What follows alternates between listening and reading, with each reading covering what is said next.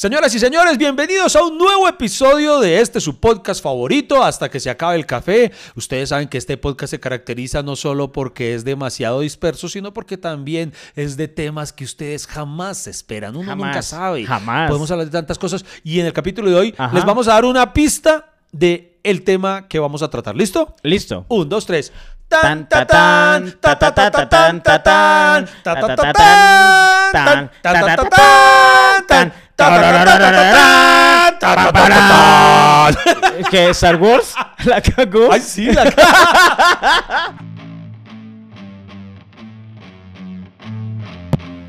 Bienvenidos al podcast que ha sobrevivido a pesar de sus realizadores. Iván Marín y Freddy Beltrán hablan de todo sin tener idea de nada y lo hacen hasta que se acabe el café.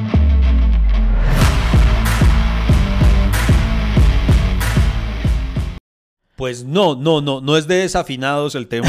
que también pueden estar pensando eso. Sí, ¿no? como pareció músicos desempleados o algo así. Bueno, saludando a toda nuestra audiencia que nos escucha eh, fuera de Colombia, menos en Colombia, ya nos dimos cuenta según nuestro último censo del DANE. Ah, sí, eh, sí, nos sí. escuchan más eh, en el exterior que los colombianos de acá. Quedó porque los colombianos que están en el exterior eh, extrañan Colombia.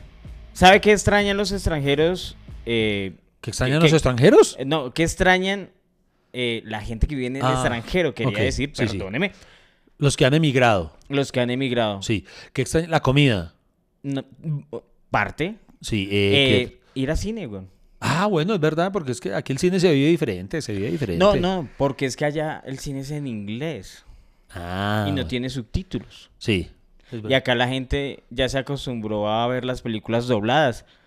Acá ya no hay... Oiga, ¿es muy poquito encontrar oferta de Aquí cine es un subtitulado. problema, no. un problema y a mí que me gusta, no voy a decir que todas, pero hay ciertas películas que yo digo, no, esta hay que vérsela en su idioma original. Entonces a veces, uy, sí es un problema porque quedan en la miércoles por allá, lo dan solamente en dos salas en el norte, por ejemplo. Pero, pero usted sí siente que la- las películas en su idioma original cambian. Sí, muchas veces, claro. A veces me, me digo la verdad, mire, por ejemplo, yo vi Shrek.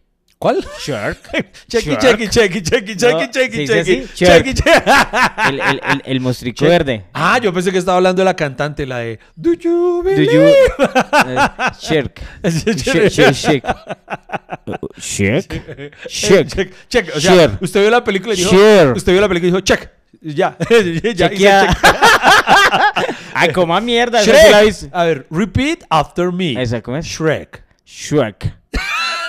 Otra vez. Yo te amo, Freddy. Yo te amo. Shrek. Pues vi- vi- vimos, vimos, ay, es que, y, y se llama igual en inglés y en español, ¿no? No hay como decirle distinto a la película. La, la del ogro verde, la del ogro verde. Shrek. La, la del monstruo verde que no es Hulk. ¿Y qué pasó?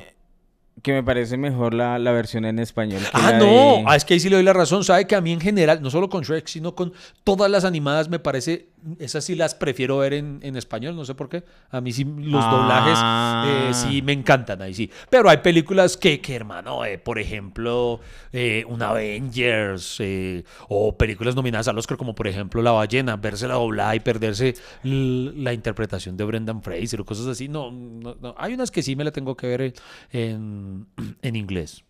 Usted ha hecho doblaje, ¿no? Sí, señor. ¿Y, y qué tal se siente esa, digamos, esa particularidad de, del doblaje? Yo le digo la verdad, yo hice también doblaje para... Pero de ropa. No, no, no, no, para una película, la de Tony Jerry. ¡Pura mierda! ¡Pura Sí, mierda! Usted, sí. usted, usted- usted cobró por eso, pero yo fui a verme la película por su culpa, porque dije, es que ahí sale mi amigo Freddy. Sale el hijo de madre perro y ladra dos veces. Y Por eso le digo, o sea, por eso es que casi no lo nombro porque es que, bueno, no, Freddy, que te proponemos para que hagas doblaje. Y yo, bueno, entonces, eh, ah, eh, oh, pero ¿por qué es que, oh, este, dice tres palabras, Sí, güey, sí, sí. oh, pero y, además, porque yo puse una voz como, pues, o sea, le digo la verdad, me vi Tony Jerry tantas veces como para coger el, la voz del personaje. Sí. Y él habla, pues, estaba así, eh, todo, con una voz muy gruesa. Y hablaba, entonces, cuando yo hice el doblaje, la gente, no, pero eso no es usted. Yo, no, sí, mire. oh, lo, lo, lo". Entonces, entonces, mi voz, Pero sí, pero no, en, no sé, o sea, no es, es característica. pero en actuación de doblaje es un honor que a uno le digan que no parece su voz. A mí me encantó cuando, por ejemplo, cuando hice, por ejemplo, cuando hice la de Lego Batman, que es pues, pues, obviamente la más grande que he hecho, eh, que había gente que so- solamente al final de la película, al ver el crédito, mi nombre, sabía que era yo. Entonces, eso O sea, es un mérito, bacano. ¿cierto? Sí, sí, eso Pero cuando ya escuchan la voz, ¡ay, ese es Freddy! Sí, sí, que a uno lo identifican, pues nada, no, no, sí, a mí me parece muy chévere. Y, y yo he tenido la gran ventaja de los otros proyectos en los que he participado en doblaje, eh, siempre han sido cosas animadas. Entonces no me ha tocado, por ejemplo, doblar a un actor como tal, ¿sí? No me ha tocado eh, ponerle voz, qué sé yo, a Matt Damon en el cine o algo así, que eso, eso sí debe ser muy jodido, eso debe ser muy No, raro. marica, imagínese la risa que uno le da una película dramática y uno eh, haciendo el doblaje en español y la gente caga de la risa Sí, con uno. No, marica, No, eso es muy no, raro, eso a ¿no? mí, a mí no, eso a mí me aculillaría demasiado. Yo le voy a decir algo, Iván. Soy demasiado aficionado al cine, pero no solamente, o sea, no solamente al cine, sino al arte, la cinematografía. Me veo series, me veo películas, me veo cortos y además porque como ahorita estoy dictando una clase que se llama Narrativas Transmedia, he tratado de consumir mucho, mucho, mucho, mucho cine y que día me ponía a pensar, Iván, que no me acuerdo muy bien cuál fue mi primera película. ¿No? No, ma. Ay, o sea, yo- la primera película sí. que yo en cine, tengo un, tengo un recuerdo cruzado, Un vago recuerdo. un vago recuerdo. Yo, en mi cabeza, pienso que es El Rey León. Me acuerdo que una vez mi mamá me dejó allá en el cine El Tunal, ella se tenía que ir a trabajar, me dio platica y me dijo, vea la película, yo me entré solito y vi la película. ¿Solito? So- sé que es una película que hizo llorar. Ok. Y después mi mamá, porque en el Rey León uno llora, ¿no? sí, sí, Cuando uno llora. Mufasa Cuando suelta... muere, sí. Y pues yo, yo me acuerdo que me sentí muy triste por el Rey León y todo, y fue, mejor dicho, mi película y la comentaba y todo eso. Es más, y tengo otros, pues de ver películas también. En mi, en mi tiempo, en mi casa, nosotros no tenemos perubólica. Perubólica era pues eh, lo que llaman ahorita el cable, ¿cierto? Televisión por cable. Nosotros nos robamos señal. Pe- pero haciendo como un cruce de cables. Yo no sé si usted alguna vez utilizó esa técnica. Sí, Iván, sí, de- sí, lo- me da culpa. me da- de- pues de no con cables, usted ya es muy avanzado. No, un gancho de ropa. Ajá. eh, le pone como un cable y, y, co- y si usted mueve para acá, mueve para acá, Sí, me sí. entraba como un canal llamado Panamericana, Sí, que era peruano global, o Globo, no sé, Globo Perú, bueno, no me acuerdo cómo se llamaba muy ¿Cómo bien. era que era así? Ca- Pa- Panamericana, eh, Radio Televisión Perú, y, uno viene a analizar, Iván, y creo que Perú tien- tenía mucho, o sea, tenía mejor televisión que nosotros. Pues tenía Porque mejor, decía- tenía mejor porque ellos transmitían, y eso sí yo se los envidiaba, ellos transmitían, nosotros acá en la televisión nacional teníamos que esperar los sábados para ver una película eh, cuando transmitían Premier Caracol. En cambio, los peruanos todas las noches daban una película. Pero yo les decir por envidiaba qué. eso. Después lo comprendí. Es que ellos sí empezaron con privatizando la televisión. Entonces cada empresa tenía su canal. Mm. En cambio acá los canales siempre fueron públicos. Hasta que después vendieron los derechos y los únicos que compraron esos derechos fue Caracol y City RCN. TV y City TV. Ok. ¿Se acuerda que era Sí, City sí. TV para todo Bogotá? Entonces, siempre la televisión acá fue pública y acá lo que hacían las programadoras era comprar espacio. Entonces, eh, si quería a mí, por ejemplo, transmitir de 8 a 9, valía mucho dinero. Y lo compraba una productora y presentaba su novela a esa hora y lo que fuera a presentar. Comprar espacio en televisión, ¿sí me hago entender? Ok, sí. Y creo que también veía películas en Premier Caracol. Claro, el Premier Caracol era donde uno... ¿Cierto? Sí, eran las de- que uno esperaba con una ansia. A mí yo no sé por qué de niño muy rara vez me dejaban ver, a veces no me dejaban ver las de Premier Caracol, porque a veces, por ejemplo, transmitían películas como Porky's. ¿Se ¡Ay, yo vi no, no sí! me dejaban ver porque, ay, que porque, porque salían, eso, eran comedias muy picantosas de la época, películas que hoy en día, hoy con la corrección política no dejarían hacer. No. Eh, pero, pero, pero sí eran divertidas. Entonces, de vez en cuando, por ejemplo, en, en, en Premier Caracol fue cuando yo por primera vez vi Star Wars.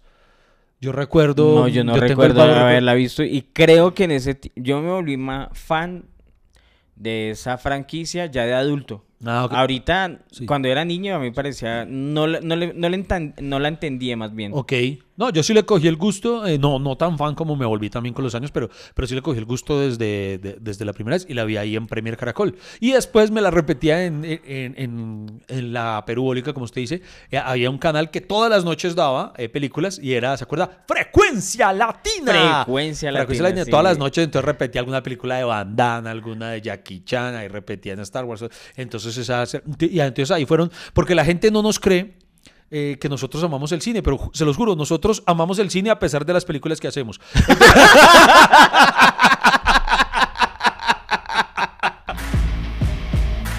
¿Cierto que Freddy ha mejorado el audio? Ah, por eso vale la pena seguir aquí conectados con Hasta que se acabe el café. Acá me disculpo con la audiencia porque el que interrumpió a Iván fui yo.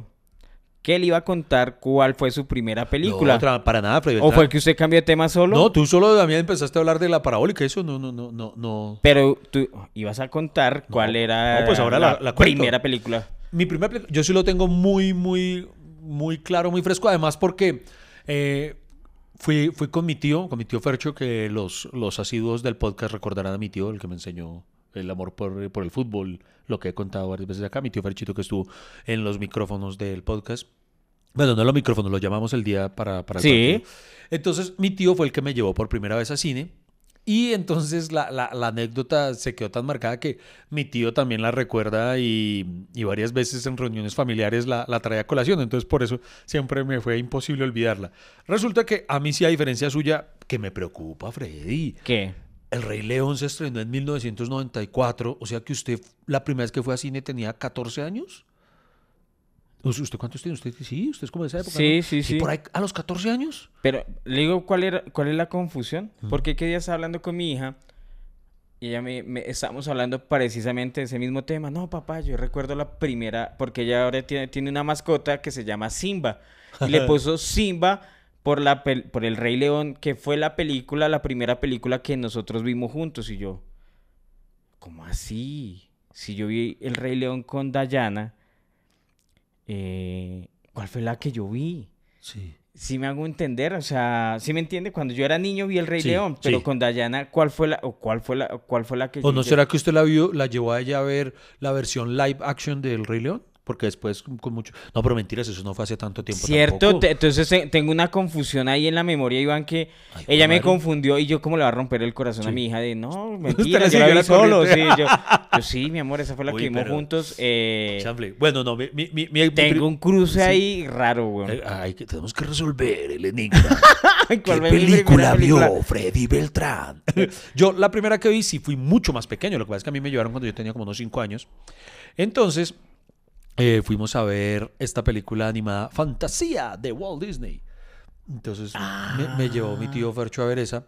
Marica, pero usted tiene muy buena memoria, ¿a los cinco años? Sí, pero por lo que le digo, porque primero porque fue muy anecdótico y segundo porque mi tío toda, toda reunión familiar lo traía a colación y cosas así. De verdad, Sí, pero lo qué, que qué pasa- bonito es, lo que pasa es que- pertenecer a una familia funcional. Familia, no. Lo que pasa es que cuando mi tío oh, eh, me, me- me llevó, como, como le digo, era muy chiquitico, sí, tenía entre 4 y 5 años, entonces apagaron, apenas apagaron las luces, yo me ataqué a llorar. Y, yo- y mi tío calma, y entonces él todo arco, y entonces me- él ya con pena me iba a sacar. Entonces me empezó a sacar y apenas eh, me, sacaron después, yo no sé por qué, volvían a encender las luces antes de empezar la película. Entonces me calmé. Entonces volvió otra vez mi tío y mi tío no sabía, pucha, qué problema. Y después empezó la película, película. Y yo me enamoré, me, me, me, emocioné. Y después el problema era que yo ya no quería salir. O sea, cuando incluso se acabó la película y mi tío joda, joda para sacarme y no, y, no, y no me quería dejar salir. Entonces mi tío incluso hace poco lo contó por ahí que, que desde ahí se vio el amor que yo iba a tener por el cine porque no me querían sacar, no me quería dejar sacar del cine. Ah, Y después, y pille, y, y aún tengo más memoria. Recuerdo la segunda película que vi. Una película que no he podido encontrar en ningún sitio. ¿Cuál será? Se llama El rapto de la princesa. El rapto de la princesa. Así se llamaba y nunca he vuelto a ver esa película por ningún hijo de madre lado. Pero era animada. No, no, era live El action. rapto Sí. de la princesa. El rapto de la princesa. Era así como al estilo de aventuras, hacia el estilo de Willow, de... eh, sí, sí, era como de fantasía, usted le pero dice, la- a mí- ah, como a- al estilo de... ¿se acuerda? Aladdin, No. eh, pucha, de, Indiana la, de la historia sin fin. La, la historia sin por el estilo de la historia sin fin. Y la tercera película, me acuerdo de la tercera, y mi tercera película en cine fue Batman, la de Tim Burton, la primera con Michael Keaton. ¿De verdad? Sí, señor. Ah, con razón le gusta tanto Batman. Eh, Yo, yo, lo- yo tengo todos esos recuerditos frescos. Entonces yo... Pues sí, mejor que le gustó Batman y no el rapto. El ro- sí, sí. Porque imagínese. Qué feo cero se- sí, volverse secuestrador. Sí, sí. Pero, pero, pero vea que a mí, ahori- ahorita, a propósito, si vio el tráiler de la nueva película de Flash. ¿O no Oye, sí, ¿cuál, cuál Batman será? Eh, pues el de Michael Keaton. ¿Sí es Michael Keaton? Sí, claro. Ah. ¿No lo reconoció? Pues sí, pero es que hay gente que me puso a dudar. No, es Ben Affleck. No, es que también, eso es lo mejor, están los dos. ¿Sí? Está, está Ben Affleck y está Michael Keaton. Ah, güey, puta. ¡Qué chimba! ¡Qué no, mierdero! estuvo, no estuvo Christian Bale porque también quería que estuviera Christian Bale, pero Christian dijo que él no, es- no se volvía a poner el traje de Batman si no estaba en la dirección Christopher Nolan. Ah, no. Y tienes razón. No, me parece muy bien, exacto, muy ¿Quién sabio está en su parte. la dirección ahora? Eh, de Flash, ay, no sé cómo se llama el que dirige Flash, perdón, no sé. Pero bueno, a lo que yo iba es a que yo recuerdo que cuando vi, obviamente me gustó la película, no voy a decir que no, pero me conflictuó que Batman, el Batman que yo conocía eh, en los cómics, se supone que Bruce Wayne era súper pinta y Claro. cosa. Y incluso eh, Adam West, con todo y que era el de la serie de los 60, con todo y que era chistosito, Adam West era un galán de la época. Él era bonito. Y admitámoslo, Michael Keaton, galán no es. No. No, para nada pinta. Entonces, cuando, entonces la primera vez que yo me acuerdo que, que pues apenas muestran al primer Bruce Wayne, yo, yo no lo reconocía. Yo, ¿y quién es ese señor? Porque pues yo no, no sí, este, este no es Batman. Y, y Eh, yo papá, de niño, papá. eh, sí, y yo de niño me preguntaba, y, y entonces fue chistoso. Yo desde niño fui todo crítico con el tema. Yo decía, este no es mi Batman. o sea, no, ¿qué es eso? Se ponía la capucha y bien, pero Bruce Wayne, no, no, no, no, no, No, no no me convenció. no era. No, no me. Hey amigo, el café no se ha acabado. ¿Para dónde va? ¿Esto continúa o qué? ¿Baja la conversación a medias? Ya regresamos con Hasta que se acabe el café.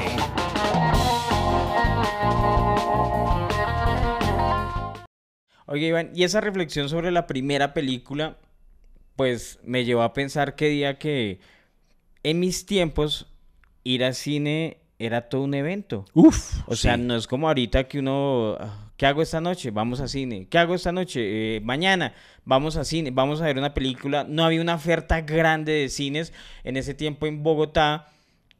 Digamos que la, oferta de cine era en Chapinero o en el centro. en el centro, porque es que recordemos que, por ejemplo, el concepto multiplex, que se conoce hoy en día, que es un lugar en el que hay varias salas, no existía en aquel entonces. Había que ir, eh, por ejemplo, el gran cine de Bogotá en aquel entonces era el Teatro Embajador en el centro, El embajador, que sí. era gigantototote. Y, y entonces así, Y el entonces en Chapinero cada- Libertadores, Sí, el en- Astor Plaza era un cine, ¿se Astor? Plaza era un cine. En, ¿cómo se llama ahí por toda la Caracas? Eh, Libertador era ese Sí, el, el- donde queda el edificio de, de Seguros Bolívar, era una vaina Seguros Bolívar, entonces. ahí queda un cine. Exacto. Y ento- pero entonces ahí había una sala de cine, o sea, una película. No es como hoy en día que uno llega al cine y hay ocho opciones. Exacto. No, entonces, exacto. Entonces, sí, en, en ese entonces era, era la vaina más así. Y no es como hoy en día que uno ya eh, tiene conocimiento previo, uno sabe, es que la película de, mm, no sé, John Wick lo van a estrenar en marzo, uno lo sabe desde dos años atrás. En ese entonces uno acudía, a, "Va- vamos a ir al cine, ¿qué vamos a ver? Y uno miraba en el periódico, en los clasificados. el periódico, En el periódico sí, salía, sí, vamos sí. a ver la cartelera y uno la viera en el Yo periódico. me acuerdo de la cartelera en el periódico y uno veía ahí Ciudad Tunal. 4 de la tarde. Ajá, sí, sí, sí. y, sí. y- y no, y tocaba llegar a las 3 de la tarde a hacer fila. Sí, porque no existía la preventa. Como no, hoy en día. y no, se podía reservar. No. Entonces, entonces, a ver, si usted llegaba sobre las 4, posiblemente ya estuviera lleno, no encontraba puesto, le tocaba los puestos mamones. Ajá. Y sí, yo me acuerdo de verlo, ver la, ver la reseña en el periódico. Sí, señor. Sí, la- sí. de- antes de los clasificados, si no soy mal. Y, y esa era la, o sea, ir a cine era un evento, Había- Iván, o sea, era un evento magia, familiar. Ahorita yo, mi hijo es un cineasta prácticamente, lo digo porque sabe mucho de cine, se aguanta toda una película. No todos los niños tienen genio para ver películas. sea- Mi hijo desde los tres años lo llevo a cine y, y es más, hoy en día es el que me despierta, marica. Usted se duerme así. Claro, uy, ayer, eh, no le voy a decir qué película era, pero estaba haciendo un calor en, ese, esa, en esa sala, estaba llena, weón. Y ya me estaba cogiendo el sueñito, bueno, papá, sí dice que yo, sí, ya. Y además mi hijo todo el tiempo me está susurrando de, papá, ese es el malo de tal no sé qué, que se, se, se, se cruza en el multiverso Sí, con no sé qué. y Debo bueno, reconocer que eso tiene, esa particularidad tiene mi ahijado y se la, se la reconozco, pero por amplia diferencia. Es el único niño que conozco o que he conocido eh, que a esa edad habla de directores de cine. O sea, por lo general, la gente del común siempre, siempre suele decir, ay, es que a mí me gustan las películas, qué sé yo, de Nicolas Cage. Y yo corro, no son las películas de Nicolas Cage, son las películas con Nicolas Cage. Eh. Porque la impronta de una película la pones el director. Entonces, em, Como las películas de Iván Marín. Ex- de Freddy Beltrán. Exacto, de yo siempre nosotros le digo, no hay no ninguna. hago películas. Exacto, nosotros, nosotros como tal no hemos hecho ninguna película, hemos Nos trabajado. Exacto, hemos trabajado en O películas, sea, pero- no pero tenemos hemos- responsabilidad en Exacto, eso. No hemos escrito lavándose las manos. Entonces, a lo que yo voy es a que Matías es un niño muy, muy pilo en eso y muy avanzado. Por ejemplo, yo eso, todo eso que sabe Matías, yo se lo enseñé siempre a Nicolás. Pero yo se lo enseñaba, yo, yo por, por mi chochera precisamente eh, cinéfila se lo enseñaba, yo le enseñé eh, la diferencia de, mira, es que una película de Tarantino se diferencia por esto, una película de Nolan es esto. Y hoy en día, pues obviamente por eso mi hijo está estudiando por allá toda esta vuelta. Pero Matías como, mano, yo nunca le había preguntado de dónde, de dónde le salió eso porque como que fuera natural de él. Pues por- es un chino muy... Es que de- desde chiquito estamos viendo películas. O sea, pero, y pero yo lo y juega, yo lo pero llevo más- cine, lo acostumbré. Pero más que verlas, es acucioso en averiguar acerca de quiénes las hacen. Pero La mayoría de niños les vale huevo eso. Pero, o sea, si, si, si el papá es mm, estudió escritura audiovisual, la hermana dirección de cine, ¿de dónde cree que va a salir? ah, bueno. O entonces muy sea, bien. ¿sí me Muy bien, entiende? buen- o sea, buen ejemplo, hay- ejemplo. hay Buen influencia de, de Y- la y- familia para, para este gremio. ¿Y, sí. de, y de dónde sacó la influencia para el niño vestirse mejor que usted? No, no, no, de la mamá totalmente, Ah, bueno, o sea, bueno, del- o sea, la- el físico de la mamá, el talento de la mamá, todo de la mamá. Pero déjeme algo a mí. Oiga, no, no, pero volviendo al tema, de, de niño, desde niño, yo siempre desarrollé una chochera que conservo hasta hoy en día. ¿Qué? Mano, yo no soy capaz de entrar a una película si ya empezó. Ah, no, O sea, yo que a mí no, es que la película... Y a mí Lleva me empu- 10 minutos, Sí, a mí no, me emputan. Solo tampoco. lleva 5 minutos. Yo, pues no, pues me espero... y- La otra, siguiente función, sí. Y yo prefiero esperarme dos horas hasta la siguiente función, pero no me pierdo porque, hermano, eh, es, es irrespetar el trabajo, o sea, el darle, así como es difícil saber cómo cerrar una película, es difícil saber cómo empezar. eh, toda la cosa. Claro. Hay tomas que son, por ejemplo, hay una película que es la que siempre me sirve para dar el ejemplo. Obviamente esto eh, no, no se dan muchos ni nada, pero a veces el planteamiento inicial de los primeros incluso segundos puede llegar a ocurrir que tenga demasiada trascendencia. Por ejemplo, hay una película que se llama Match Point de Woody Allen. Sí. Que, hermano, la primera secuencia, con, con la primera imagen que abre, que cuestión que dura segundos. Después, más adelante, como la mitad de la película, tiene una trascendencia muy grande. Entonces ahí es donde yo, mano, o sea, para mí es irrespetar. O sea, us- mi chochera es que usted no sabe la rabia que a mí me da cuando una película lleva 15 minutos y veo que entra gente como si nada y, yo- y me dan ganas de gritarle, digo, putas, devuélvanse, de- valoren su propio dinero. Oye, oye, sí, a mí también me da rabia que ya haya empezado la película y empieza a entrar gente. Y yo digo, ya pasó cinco minutos. Hay, hay gente que piensa que si se pierde los cinco minutos no va a pasar nada. Y no, en cinco minutos pasa muchas cosas. En el lenguaje cinematográfico, un segundo es una imagen, es una fotografía, mejor dicho, donde le muestran cualquier característica del personaje. Es más, normalmente las películas empiezan con una panorámica, ¿cierto? Una sí. panorámica es porque usted lo quieren ubicar en el contexto de dónde va a suceder, o es en el mar, o es en la tierra, o es en debajo del agua, no sé, pero usted una, esa imagen tiene que usted llevarlo y lo van, lo van metiendo, lo van metiendo hasta donde lo, hasta la pieza del personaje. Y es más, lo que tiene en la mano el personaje, tiene una peinilla, tiene un cepillo de dientes, todo eso son acciones que se miden meticulosamente como para que usted llegue a los cinco minutos y no haya Exacto. visto esa puede, mierda. puede ser que el director se haya especinado, fue pucha, es que la primera escena tiene que arrancar con, con, yo no sé, un atardecer morado, una cosa impresionante que se pudieron haber tardado días en lograr la toma perfecta. Y usted va a importarle un culo y decir, ay, yo, yo, yo, esa para mí no es importante. Uy, esa yo me irrito tanto. A con mí eso. me irrita eso y otra cosa. Iván. Que hablen en la película. sí, uy. Marica, o sea, Uy, uy. odio, Uy. odio esa gente que tiene esa necesidad de estar hablando, comentando cada cosa que va pasando. Como, ¿viste eso? Y uno, y, pues, y todos. pues, ¿sí?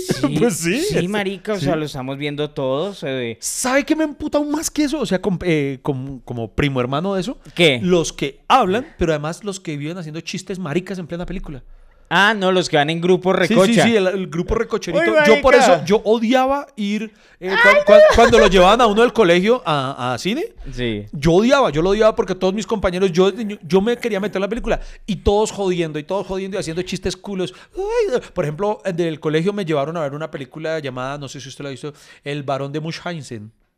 El bar. Creo que la vi, Sí. pero no me acuerdo muy Entonces, bien. Sí. Hay una escena en la que aparece una mujer así medio desnuda, eh, pero tapada, está insinuada, y empiezan todos estos tastañeramente con la chifladera. Soy Una vaina tan fuera de contexto, weón, que... o, por ejemplo, mi película favorita... O que no, que empiezan a hacer chistes entre ellos. Sí. Que sale un personaje. Uy, ese se parece a Iván. Ah, sí, sí, sí, así se dice Iván. Sí. Y saluda, así saluda a Iván. Y se va, así camina Iván. Y así, así hace Iván. Y marica, Qué- qué, y fastidio esos qué güey. Perras. Así me pasó cuando fui a ver mi película favorita, la, la película que, bueno, yo la, siempre la he catalogado como mi película favorita porque fue... Ah, bueno, le- le- ya preguntamos cuál fue la primera película que vimos en cine. La primera película. Ah, pero ya Ahora- vamos a cerrar ese tema. Eh, pues de la primera que vimos en cine como tal, sí creo que Sí, está pero, cerrado, ¿no? pero, pero Iván, lo, lo voy a invitar a que me, dé un momento. A ver, yo le doy todos los momentos que quiera, Freddy Beltrán. Porque eh, en mi Instagram Sí. tengo un canal que se llama Hasta que se acabe el café. Ajá. Y yo le pregunté a nuestros escuchas eh, cuál fue la primera película. Sí. Y hagámosle ese momento Ah, a bueno, los bueno. fans. Me, me parece muy chévere. A ver, a ver. A ver, venga, ¿qué respondieron? A ver, A ¿qué ver. respondieron? Ale Villalobos dice que robots. ¿Robots? ¿La animada? Sí, Ah, esa película, no fue muy conocida, pero me parece muy chévere. Esa película es muy buena. Tengo, Ro- tengo un, ¿Robots? gran, un gran bonito recuerdo de Robots. Sí, esa es chévere. Sí, Esa es eh, acá dice Miriam Cobo. Mi primera película fue hace tantos años, pero si la recuerdo, Nace una estrella. Con Pero- Bárbara. Ba- La original, la de Sí. Barbara Streisand, que después, o sea, hubo un remake reciente que fue la que hicieron Bradley Cooper con, con Lady Gaga, y pues la original es de, de, de Barbara Streisand. Ella, esa fue su primera, ah, bueno, nada, su fue, fue su primera película. Más Su no- primer- no- no, fue su primera película y se estrenó en 1976. Ok. Miriam, tenías 11 años, dices tú acá. Uy, Mira. pucha, o sea, en 1976, yo, bueno, Yo no me he visto esa versión porque la de, la de Bradley Cooper, porque Bradley Cooper la dirigió, es buenísima. Mrs. Lim dice, yo creo y estoy casi segura que fue Avatar, entonces eres demasiado joven. Eres- eh, sí. Mi primera película fue Spirit, El Corcel Indomable. Ah, esa es animada. Sí. Esa es animada. esa es Sí, sí, ah, sí, yo me acuerdo de eso, sí, sí, Esa es chévere, esa es chévere. Hay una película eh, live action de que se pare... que es un caballito negro que, que también lo cogen así como en- ay, pero es divina esa película, yo la vi. De, de El corcel negro, algo Puede así. ser, sí, puede ser. Hay Eh, una que. eh, eh, mi película favorita de caballos es Sea Biscuit. Yo no sabía que usted tenía clasificación de mi piel. Por animales, ¿verdad? Sí, mi película favorita de leones es El Rey León. Eh, mi película favorita de pingüinos es Madagascar. Eh, mi película favorita. Eh, eh, mi película favorita de pollas es la tercera de la chicholina. Marica, no. Escuchando hasta que se acabe el café. Encuéntralo en todas las plataformas de podcast.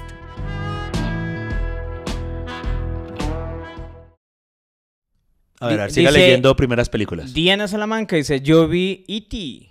Jodí todo el Uy, tiempo según dicen nota. mis papás. ¿Vio E.T. en cine? Uy, eso, Uy, qué, eso, qué privilegio, qué sí, chévere. Sí. tremenda película. De, mi película favorita de extraterrestres es...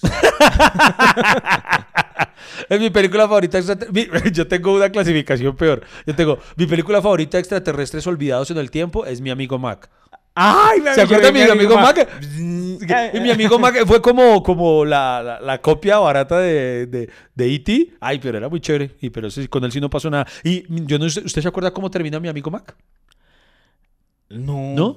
¿Cómo yo, se termina? Yo, yo nunca lo olvido porque mi amigo Mac termina, hay una toma en la que él se queda con los niños, alerta spoiler, Em, se van y él está como comiendo un chicle o algo así, sale como una, un globito y dice algo así como que, como que volverá. ¿Sí? Como, Ah, como que, sí, como sí, que sí. anunciando que va a haber una segunda parte. Y nunca hubo una segunda parte, me quedé esperándola. Es porque le fue como un culo. Sí, sí, sí. sí. Eh, la mía fue Speed 2, dice Julián Rincón. ¿Su, película, ¿Su primera película en cine fue Speed 2? Pobre y- no, hombre. y dice, qué mierda de película. Totalmente de acuerdo. ¿Usted sí se acuerda cuál es? No, ¿cuál Speed, era esa? ¿Sabe cuál es Speed? No. Speed es, em, ese es el título original de Máxima Velocidad. Máxima Velocidad, la de Keanu Reeves, la, que, la, la- la que van en Ah, el ¿la- bus. la del barco? Exacto, la segunda es la del barco, no, que sí, es una mierda, Una sí. remierda, que es con Jason Patrick. Ahí sí repite, Keanu Reeves no quiso, pero Sandra Bullock sí aceptó. Y el pe- personaje de Jason Patrick lo, lo reemplazaron por un actor que ve, hace rato no, no aparece, que se llama Jason Patrick. Y es una remierda. Y eso que William Dafoe era el malo, pero no, nada la salva, es muy mala.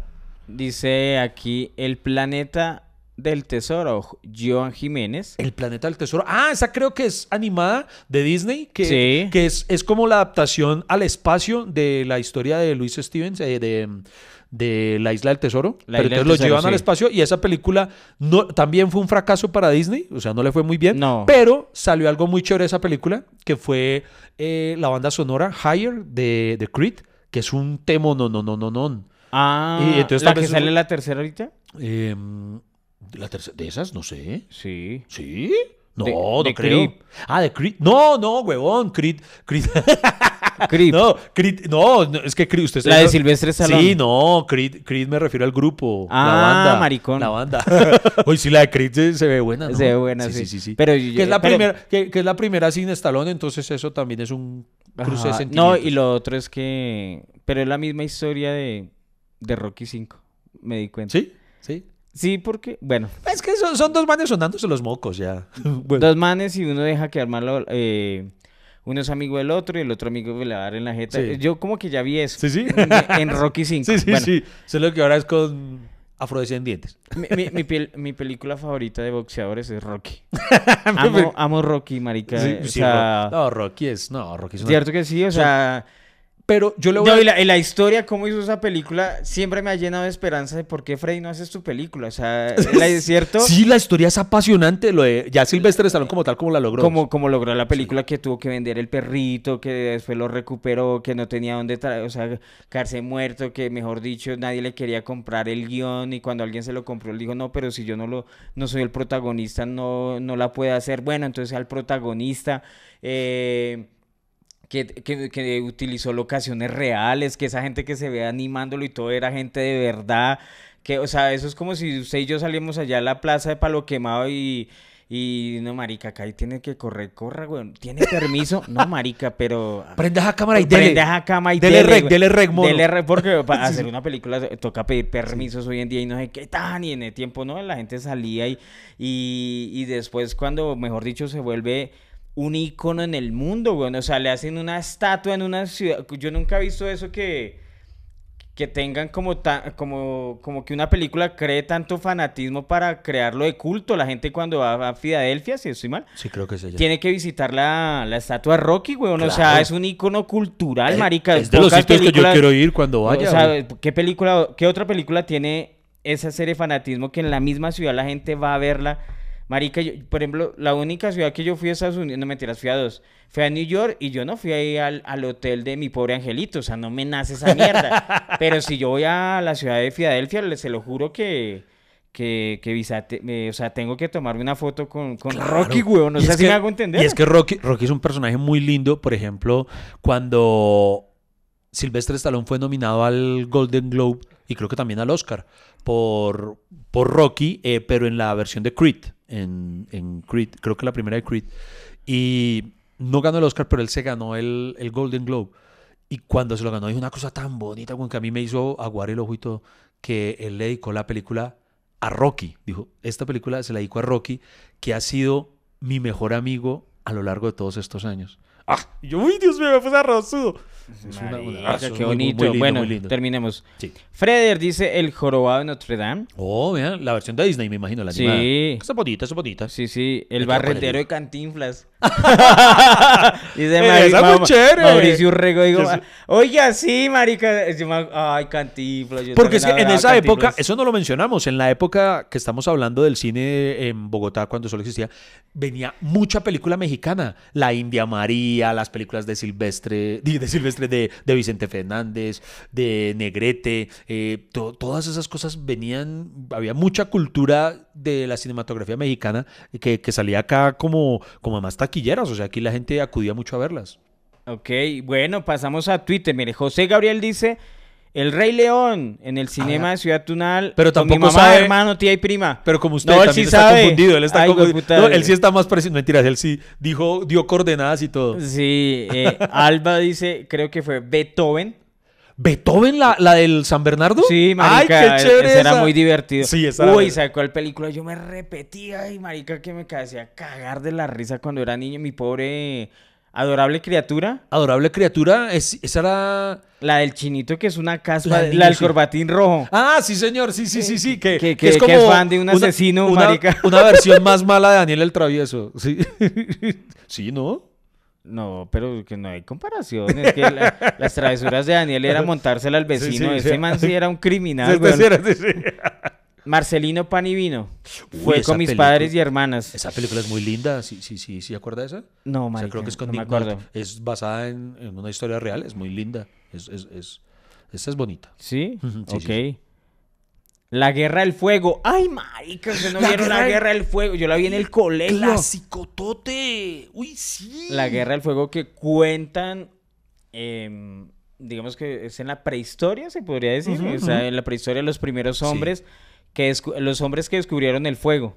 Sí. Y yo me acuerdo que tenían, tenían escenas fuertes, ¿no? De, de que se cascaban duro y se mataban duro y, Sí, no me y sobre todo por las viejas, eh, pues la, la forma, digamos, por- de, de tener intimidad. Ok.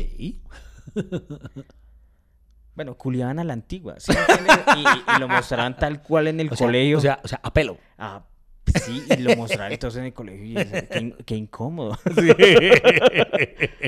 Esta, ¿Cuál, cuál? Vacas Vaqueras. ¡Ah! a mí me parece muy chévere esa película. Porque, porque esa sí era de animación también tradicional de la 2D. y a mí, a mí me gustó. Esa es vacas bonita. vaqueras.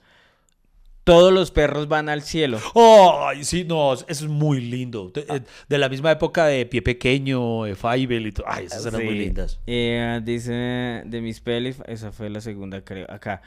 Querida, encogí a los niños. Esa era muy chévere, ¿no? Sí, sí, sí. Oiga, ¿y qué más de la vida de Rick Oiga. Moranis? O sea, o sea, una, por ese mismo género, eh, los Goonies. Los Goonies, claro. Uy, marica, qué película tan chévere. ¿no? Claro, eso es o- otro de los grandes clásicos, clásicos chéveres de- de- del cine. Sí, sí, sí, sí, sí. Que ahí en los Goonies también actuó este, este actor que hoy en día está nuevamente de moda y que tiene una historia también muy bonita, que fue el niño en la película de Indiana Jones, El Templo de la Perdición, que ahora está nuevamente, digámoslo así, de moda porque actúa y está nominado en- al Oscar por la de Todo en todas partes al mismo tiempo. Ah, Que ya. entonces él fue un niño estrella, porque actuó en, en Indiana Jones y en Los Goonies, y, y después su carrera hmm, no pasó así mayor cosa con él. Siguió trabajando, pero nunca volvió a brillar tanto. Y entonces esta película es como su, como su renacer, es, es- es una historia muy bonita lo que hay en torno a él. Oiga, me gustaría ver las nominadas al Oscar. Sí, la- tenemos pero que- te- tengo que comprar el, a el sí. pase de las cinco películas. Voy a comprarlo, voy a hacerlo esta semana. Ay, ahorita le cuento algo de eso, eh, me Vale. recuerda. Mamá, soy Paquito, de Pedrito Fernández. Uy, ahí sí me corchaste. Mamá, que soy cine- Paquito. Pedrito a mí, Fernández. a mí me gustan las películas mexicanas, pero siempre salía chillando. Es que siempre mataban a alguien y... ¿Cómo te morí? Ay, cierto, eran muy Eh, tristes, maricas, sí. Sí, sí, sí. Dice acá... Si lo hacía llorar uno hasta cantinflas, weón. eh, con mi mamá a ver bichos. Bichos, Sí. la- una historia animada. Con mis primos, los Power Rangers. Go, go, Power Rangers. Pollitos en fuga. Ah, qué Dice bueno. Javier. Pues de a chévere. Los perros van al cielo, sí. Mire. La película, tal cual. Una de las películas animadas que vi. No me ¿Tal acuerdo de cual? esas, No. Tal cual. Uy, ese. O sea, él considera la película tal cual, el boletín del consumidor. No sea marica. Debe haber una llamada así tal, Tal cual. cual, no sí. la conozco. Vea, pues. Y terminamos con esa. Los Gremlins. Los Gremlins. Ay, hace poquito estaba yo canaleando cuando me la encontré. Yo no me acordaba, esa vaina es muy chistosa. Cierto. Muy yo, ya hace, chistosa. yo hace rato no, lo, no, no las No, veo, usted pero- la volvió a ver ahorita y no, mano. Eso, los Gremlins, yo decía, Dios mío. Yo no me acuerdo si uno se asustaba con esto, que, pero es que es muy chistoso. ¿Usted no le pasa, Iván, que se vio películas como Los Gremlins y, ah, qué chimba película, yo me acuerdo, tan, que pucha, voy a culturizar a mis hijos. Y va a verla con ellos y qué porquería de película. Y uno qué pe- y los hijos lo miran a uno mal. Sí. Y, ¿Le ha pasado? Sí, yo creo, creo, no sé si lo conté acá, si no lo repito, me, me pasó con It, La Cosa, eh, que ahora tuvo recientemente una nueva versión, pero en la clásica todos los niños de nuestra generación se asustaron con It, con el payaso asesino. Entonces, eh, cuando Nicolás quería empezar a ver películas de terror, yo no lo dejaba, pues no quería que tuviera pesadillas ni nada. Entonces, cuando ya él tenía como 12, 13 años, me dijo ah, que él estaba listo, que él quería ver cuál era la película que más me había asustado. Entonces, a mí eh, una era El Exorcista, otra era La Profecía y la otra era eh, It. Entonces le dije, bueno, vamos a ver It, pero eh, además yo le hice así, pero toda una antesala, esta película es fuerte, de verdad, si sientes que en algún momento necesitas que paremos, me dices, y no hay ninguna deshonra en eso, no, hay, no te tienes que sentir mal si te asustas, y yo lo preparé psicológicamente y empezamos a la película. Además que yo no me acuerdo, era re larga porque estaba dividida en dos partes, no me acuerdo, entonces to- toda dura como cuatro horas. No, mano, y pasa el tiempo, y pasa el tiempo y no pasa ni mierda, ni mierda. la y Nicolás me miraba así como... co- Como todo rabón. Sí, como, como, y, es- y esto es lo que los asusta, ¿verdad? Y yo, y yo lo miro yo. Entonces es muy, muy barro porque yo en el fondo deseaba que esa mierda asustara a mi hijo. Yo, que lo asusten, que lo asusten, maldita sea. Qué triste. Tranquilos, sigan ahí. Aún hay mucha tela por cortar de este tema. En segundos continúa hasta que se acabe el café. Bueno, yo ahora tengo la primera película que lo enamoró en el cine. O sea, que usted haya dicho, pucha, es que cuando vi esta película, algo, algo se movió en mí, eh, algo explotó en mi cabeza, no sé, alguna vaina que le haya hecho eh, tener un cambio significativo en su, en su vida o en su forma de ver el cine, no sé. Le- Oh. le- le- le- ¿tiene, ¿La tiene clara? Sí. Ah, bueno, ¿cuál? Forrest Gump. ¿En serio? Sí. No me lo va a creer. ¿Por qué? También es la mía. ¿De verdad? Por Dios santo. Venga, ahora. Nos todos tenemos que abrazar. Por algo somos tan amigos. ¿En serio? Marica, yo me la puedo repetir Marica, 20 me pasa veces lo mismo. Y Yo- ahí estoy. No, Forrest, mano, yo puedo chillar con Forrest. Vea que eh, a mí me tocó, desgraciadamente, la primera vez que la vi, ¿De me tocó verla eh, en una de esas salidas a cine del colegio. Entonces me tocó verla con todos esos compañeros. Que, eh, hermano, yo me hice, me hice una burbuja alrededor mío y empecé a ignorar a todos estos huevones. Marica, y solamente existimos Forrest y yo. Y esa fue la película. Es mi película, o sea, hoy en día si me preguntan en una entrevista cuál es su película favorita, siempre voy a decir Forrest. Forrest Gump, hay muchas películas que amo tal vez al mismo nivel, pero ¿por qué Forrest es tan importante para mí? Porque fue a partir de esa película cuando por primera vez yo salí a buscar lo que hablamos ahorita. ¿Quién la había dirigido? ¿Quién la escribió? ¿Cómo hicieron esto? O sea que me hizo a- a aprender a ver el cine como cine, como por algo le dicen el séptimo arte, la sumatoria de todos los artes, ver quién había compuesto la banda sonora. Entonces ahí aprendí que es que esto lo hizo Robert Zemeckis y lo escribió esto, y así, es, es un- es una cosa... No, y, si, y si ustedes quieren ver la historia, está en, en Netflix, el- las películas que nos formaron. Ahí está Uf. el documental de cómo hicieron esa película. es brutal. Que inclusive creo que para mí es la mejor película de Tom Hanks. Para mí. Sí, sí, sí. O sea, Me sumo, eh, me sumo. O sea, yo- a- todas las películas que ese man hace me gustan. Yo también me su- sumaría eso de, de Tom Hanks en Big. Big, uy, Gra- claro, sí, grande. Big. Que Aquí es fue. Quisiera La- la- ser la- grande. aquí la pusieron en Sí, quisiera, ser grande, pero en realidad se llama Es Big, sí. Y esa escena del... ¿Del piano? Del Con piano, Gene Hackman es divina, divina. divina. Esa película es hermosísima. Es, es muy bacana y hay una película que me, o sea, me gusta el actor y tal vez por eso tengo, tengo esa película en la cabeza por Pushline, Pushline, que es una película sobre un comediante. Ah, que también es con, con Tom Hanks. Es Tom Sí, Hanks sí, sí. y, y otra actriz. Sally también- Field, Sí, sí, sí, sí, sí. Sí, creo que es. Que ella es una ama de casa que quiere ser una comediante y su mentor es este man. Pero termina enamorándose de ella y como metiéndose en la relación. Y es una película que todo tipo que haga stand-up comedy tiene que verla. Uy, sí. Pero es muy difícil de conseguir. Es- o sea, sí, es putamente difícil de conseguir. putamente difícil, Cuando yo la vi, ¡pum! me explotó la cabeza y le dio sentido a mi carrera de comediante. Pero, pero, pero Pushline es una película para comediantes.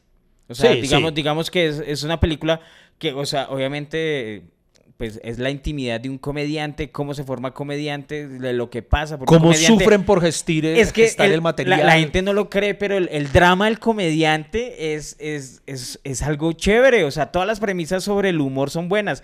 Que yo le, alguien me decía, ¿y usted por qué es profe? Entonces, me- eh, una vieja me, eh, que estaba allá en la universidad me dijo que una, una estudiante posteó ahí, ¿cómo me va a tomar la clase en serio si mi, si mi profesor es un comediante? Y yo le decía a ella, eso es una premisa para una película. Un comediante que lucha porque lo tomen en serio.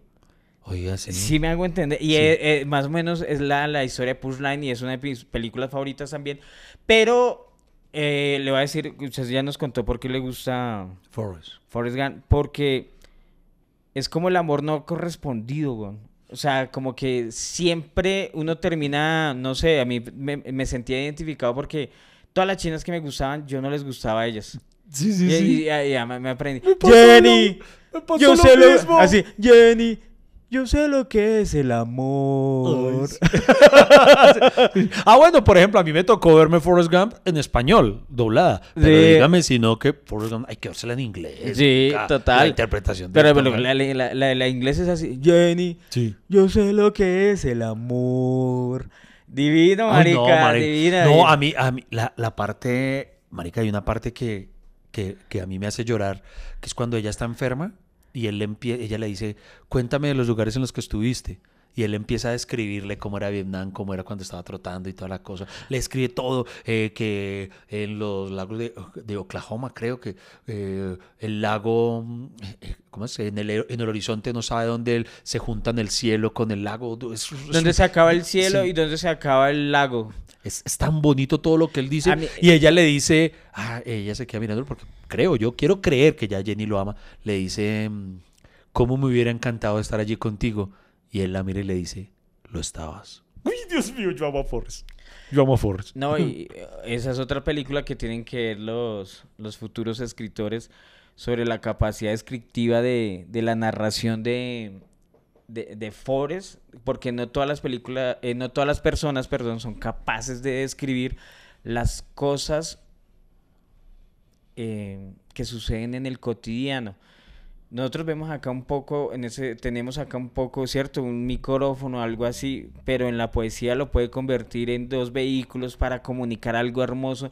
Cuando empieza a contar lo de la lluvia, Uy, sí. cuando yo iba eh, caminando en Vietnam, y yo nunca me había fijado en la lluvia hasta que vi Forrest Gump, que, yo iba cami- eh, que uno va caminando y esa lluvia que rebota, esa lluvia que es de lado, esa lluvia que es chispita. Que en una eh, parte dice que parecía que llovía hacia arriba. que llovía hacia arriba, Es claro, cuando, cuando empezaba a rebotar eh, eso, eso, Es que si usted, a usted no le parece que Forrest Gump de alguna manera, voy a decir una cosa osada, es de alguna forma es como si fuera realismo mágico.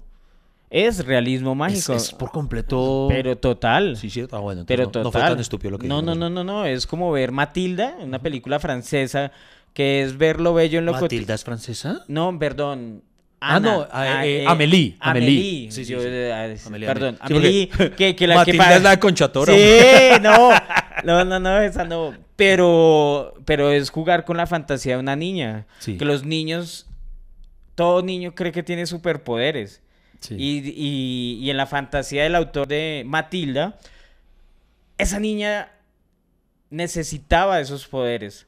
¿Por qué? Porque era una niña metida en una familia disfuncional eh, y necesitaba esos poderes en esa fantasía. Eh, Amélie, esa película francesa, me recuerdo mucho que utilizaba muchas descripciones sobre lo cotidiano, que pasar las manos sobre acá, que pasar las manos sobre que, que no, y cosas que uno no se fijaba antes.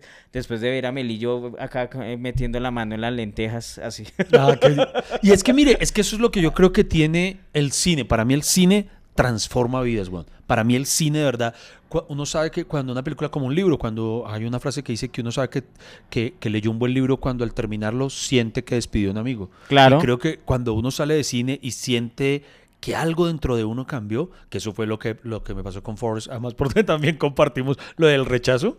Y años después, un par de años después, conocí una niña que se llamaba Jenny y me enamoré de ella. yo, yo, yo era Forrest, yo era Forrest. Todas las. Jenny son jodidas. Sí, Jenny, o sea, si te llamas Jenny, eh, No cambia, no de podcast. Replantea, Ese no es su replantea. podcast. no. Pero, no, no, no. Pero, pero, pero en serio que el amor desinteresado de Forrest es una cosa muy bonita. Usted puede creer que había. Yo tuve una compañera ya años después. Una compañera de un trabajo que era muy churra, era pero un bizcocho totote. Y eso que empezamos a hacernos amigos. Y había momentos en los que yo alcanzaba a tener la duda de. ¿Será posible que yo le guste de alguna forma? No sé, tan bueno. Y en, y en una oportunidad... ¿Cómo se llamaba? No, no, no, no puedo decirlo porque... Ah, no. no. no, lo puedo decir. Eh, y, y- y entonces... Señorita anónima, usted sabe lo que es el amor. y entonces, además, usted podrá creer que una vez ¿Qué? hablando, descubrí que, no sé por qué, estamos hablando de cine o algo así, y ella me dice, no, que ya, yo le hablé de Forrest Gump, y ella me dijo, ah, pues que yo nunca me he visto Forrest Gump, y yo, ¿cómo no te has visto Forrest Gump? Y ya estamos hablando de que ya Forrest Gump existía hace años. Entonces yo, ¿cómo así que no te has visto Forrest Gump? Y yo, no, no, no, entonces... O sea, Lady no se había visto Forrest Gump. no, no, no, no era Lady, no, Ah, no fue, vale. no, esto fue antes de Lady. Ok. Y entonces... Eh, ¿Marixa? eh, ¿Maricha? ¿No? ¿Cuál Maricha? No, estoy- ya, ya- adivinando. ya empezó usted y lo peor es que me hizo dudar, yo, ¿cuál Maricha?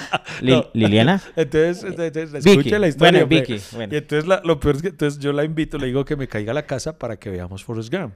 Sí. Y era ¿A quién? A la chica en cuestión. Ah, les digo. y que era una mamacita. Sigue siéndolo, es una mujer muy churra. ¿Sí? Pero entonces ¿Y ella cómo, va- ¿Cómo se llama? No le voy a decir, weón. No, no me va a hacer caer. Y entonces, lo chistoso es que ella fue a la casa, hermano, y se me metió en la cama. Lo vimos juntos en la cama, en mi habitación, en, en- en la cama. Y ella, y vimos Forrest Gump. Y, y en el pedazo de la lluvia ya estaba mojado. Uy, no, es que- no, y sí, porque ¿sabe cuál, no, ¿sabe cuál es el problema? Es lo único mojado que hubo fue que yo me puse a llorar viendo la película. o sea que ella es la única mujer de la historia que puede decir, me invitaron a ver película y vimos la puta película. Estás escuchando el mejor podcast del mundo. Así las estadísticas, nuestros contradictores, los otros comediantes, la gente que nos odia, los enemigos digan lo contrario. Siempre el mejor podcast del mundo es hasta que se acabe el café. Otra cosa que aprendí con Forrest Gump, eh, la despreocupación por el dinero. Si usted recuerda la película, Forrest, eh, digamos, eh, como que le metieron muchas cosas de la cultura norteamericana que son exitosas y lograron, eh, ¿cómo decirlo? Mucho dinero, mucho éxito, pero ese, ese, motivo de, de arrancar por Forrest, de, de la pura suerte que le pasaron la camiseta y sacó el meme ese la carita sonriendo, eh, no, que yo invertí en frutas y era Apple, o sea, como que ese man ya no tenía por- que preocuparse por nada, como que, Ah, ah, es- ¿cierto? Así es verdad, hay una parte, hay, un- hay un diálogo muy bonito cuando él cuenta que, que empezaron, que se taparon de plata con Bubba Gump. Sí. Que por cierto, hoy en día es restaurante. Bubba Gump lo convirtió en restaurante y me encanta cuando voy a Estados Unidos visito algún Bubba Gump si puedo. Eh, él cuenta que se volvieron millonarios. Claro. Y él lo cuenta como si fuera normal. Y me encanta que él dice, una cosa menos de qué preocuparse. sí, o sea, para eso sí, o sea, él- él- él- Eh, No, y lo chistoso, tiene cuando ese le corazón. preguntan, claro, cuando le preguntan, eh, ¿eres idiota? ¿Y ¿Cómo es que dice? Él dice, idiota es el que idioteces hace. Ah, sí, Sí, eh, sí. sí. Yo no soy idiota. Es, Sí, es sí, marica, es- es ah, es que- es divino. Es- esa vaina de, digamos, de, de vivir la vida, de dar amor, es algo bonito. Y pienso que eso lo logra la película Forrest Gump y esa sensación. Yo también quisiera, yo soy una persona muy nerviosa cuando, cuando hay cosas que se tratan de dinero. Quisiera tener esa despreocupación. Quisiera ser más Forrest Gump. Sí, claro. Creo que eso fue una de las cosas más bonitas y por eso creo que de las películas que vi en cine fue la que, mejor dicho, fue una experiencia. Esa y Terminator 2. ¡Wow! Eso- usted es de extremos, usted es de contrastes. Pero, Pero, pero mira que una de las primeras películas que, o sea, que yo recuerdo en cine y que nunca se me borraron. Cuando yo vi Terminator 2, weón, mi cabeza explotó, weón. ¿usted Es vio que para- Terminator 2 en cine? es Uy, claro, qué chimba. marica, qué cuando chimba. esa escena de que, sue- eh, sue- que sale el camión así por el puente y empieza que- la persecución, eh, que ellos van así en la moto. Uy, yo era loco, yo no. De las mejores películas de acción que hay. O sea, eh, es otra de las pruebas de que una buena película es buena independiente de la época en la que se haga, porque es de esas que ha envejecido bien y sigue siendo a la fecha una de las mejores películas de acción que Sí, hay. pero ¿por qué la 2 es mejor que la 1, pero la 3 es una porquería? Porque ya no estaba James Cameron al frente. yo. Ah, Hmm. Cameron hizo la 1 y la 2 y ya no. Uy, y bueno. después, eh, eh, oiga, le iba a decir algo de Forrest. Forrest, eh, eh, que originalmente es un libro, ¿no? Es, es- Sí. es una novela de un autor que se llama Winston Group, creo que es, o Groom, no me recuerdo. Yo me leí, el, él lanzó un, un Forrest Gump 2, un libro. Entonces yo me leí el libro, no me leí el primer libro, me leí el segundo, que retoma donde finaliza la película. Entonces ya cuenta la vida de Forrest con el niño, con su hijo, con, Ok. con Forrest Jr. de alguna forma.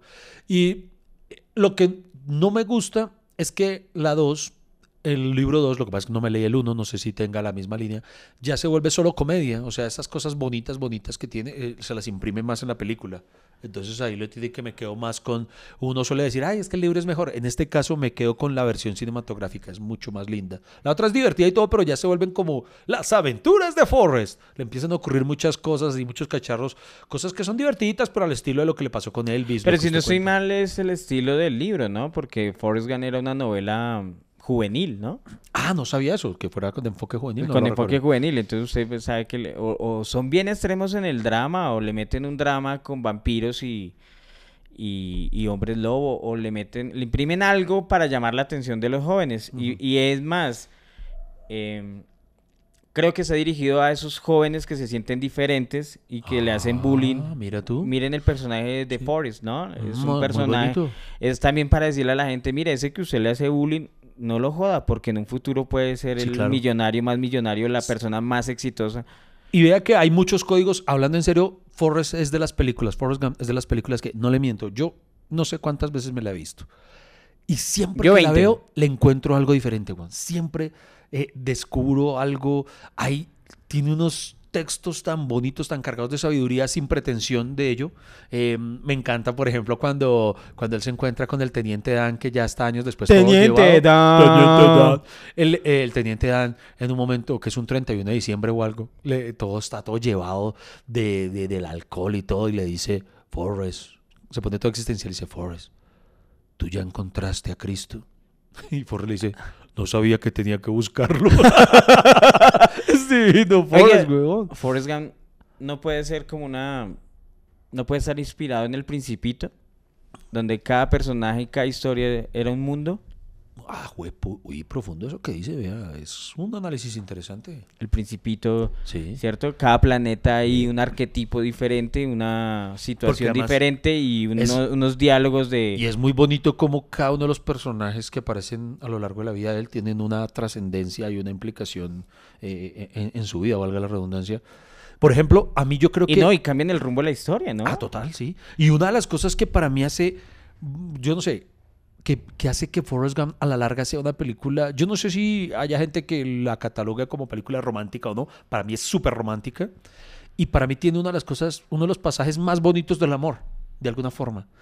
Y es una frase que hemos acuñado de manera incluso coloquial, pero el trasfondo que maneja la película es hermoso, me parece a mí, que es cuando Forrest está huyendo de los niños que le hacen bullying. Y algo tan elemental cuando Jenny le dice, run, Forrest, run. Él corre porque Jenny se lo dice. Sí. Y entonces yo siempre vi que, y así es como yo lo veo, uno necesita una Jenny en su vida. Uno necesita una mujer que le diga, corre, corre. Y uno, si la tiene a ella, uno va a correr por ella. Entonces desde ese momento, yo tal vez en el fondo de mi corazón quería eso, encontrar una Jenny que me dijera, run, Iván, run. Y, y eso es Lady para mí. no, pero sí, en serio. Sí, esa película a mí. Ya, bueno. vamos a poder sentimental. este mejor. Dejemos el capítulo ahí más bien. Va más bien para cerrar Yo- yo- una, yo una pensé, cosa. Yo pensé que decir, eh, y eres tú, Freddy.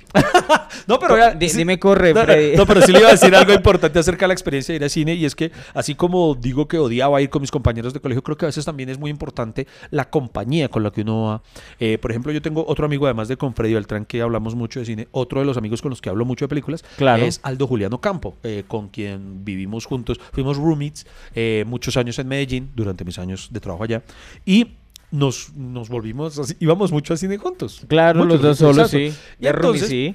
y entonces, eh, para despedirnos hoy con, con esta anécdota, entonces, ir a cine con alguien también es importante. Entonces, eh, fuimos a ver una película nominada al Oscar. Porque pone ese tono así todo marica. ya, va, ya, ya va a ver por qué. Porque fuimos al cine a ver una película que se llamaba Brokeback Mountain. Brokeback Mountain, ¿se acuerda? El secreto de la montaña. ¡Ah!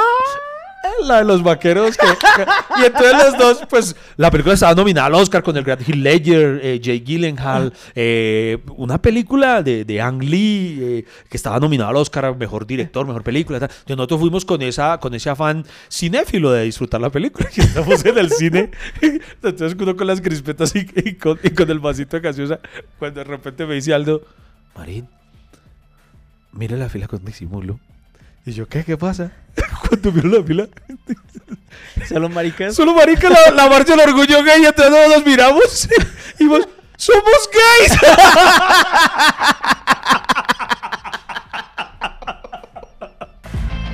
Lamento decirles que hasta aquí se acabó el café. No hay más, no espere más. Pero ¿sabe qué lo bueno? Que tenemos una próxima cita. Hay un nuevo cafecito. Nos vemos familia cafetera. Muchas gracias por acompañarnos aquí en Hasta que se acabe el café.